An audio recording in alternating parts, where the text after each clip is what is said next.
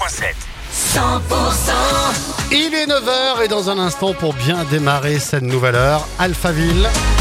Et on va retrouver aussi les conseils bien-être de Cécile Boyer.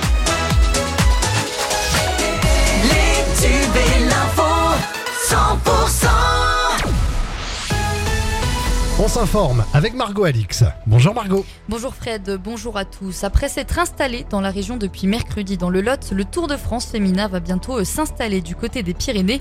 Après euh, l'étape du jour, Albi Blagnac passe euh, place demain à un départ de Lannemezan dans les Hautes-Pyrénées. Direction Bagnères de Bigorre, John Bourgeois.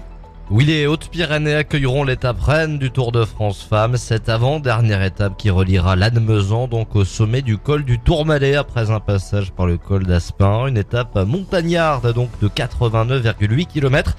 Puis le lendemain, la grande boucle féminine se conclura par une course contre la montre et traversera à Pau et plusieurs communes de son agglomération. D'ailleurs, la première ministre en personne devrait être à l'arrivée à Pau, sauf imprévu. Elisabeth Borne devrait suivre l'étape en voiture avant d'être présente à la remise du maillot jaune. Rendez-vous donc demain dans les Hautes-Pyrénées et ce dimanche du côté du Béarn. Les Amis de la Terre 32 et quatre autres associations du Sud-Ouest souhaitent faire suspendre la dérogation de prélèvement d'eau accordée début juin aux 3000 agriculteurs irrigants du bassin de l'Adour.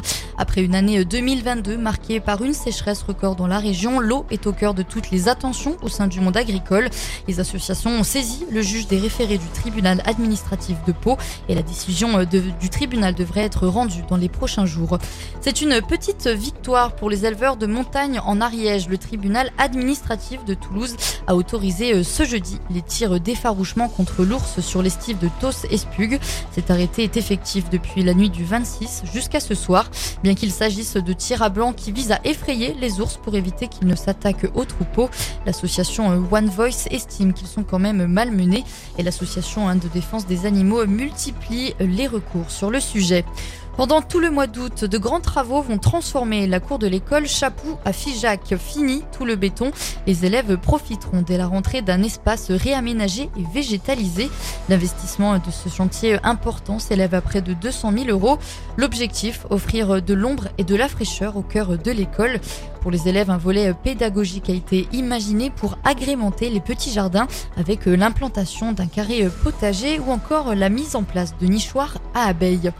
Et l'état d'urgence est déclaré au club de rugby de Castel-Sarrazin. L'Assemblée générale du CA Castel-Sarrazin Rugby a mis en lumière un déficit inquiétant ce mercredi.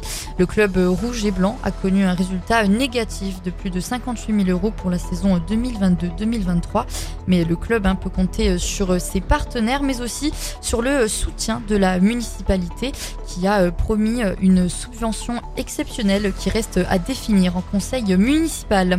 Et puis du foot avec euh, les Toulousains qui poseront leur valise demain à Tarbes pour y affronter les Espagnols d'Osasuna. La rencontre de ce match amical est prévue à 11h au stade Maurice Trélu. Sur place, les billets seront à 10 euros, 1 euro l'accès à la rencontre en ligne sur la plateforme du TFC. Et dans le reste de l'actualité, les pompiers restent mobilisés et vigilants face aux incendies qui font rage en Grèce depuis deux semaines. Ces feux hein, qui ont entraîné la mort de quatre personnes. Les soldats du feu sont dans l'attente de conditions climatiques plus favorables annoncées pour aujourd'hui. Parmi les pays de la Méditerranée aux prises avec la canicule et les incendies, la Grèce a été particulièrement touchée, notamment dans ces îles très touristiques de Rhodes, Corfou et Eubée, ainsi que depuis mercredi dans une plaine dans le centre du pays. Ce nouveau front hein, s'est propagé euh, jeudi après-midi euh, dans une, caserne de l'armée de l'air à 19 km au sud de Volos, provoquant des explosions dans un entrepôt euh, de munitions, a indiqué le porte-parole des pompiers à l'agence France Presse. C'est la, la fin de ce journal. Toute l'actualité est à retrouver sur 100%.com.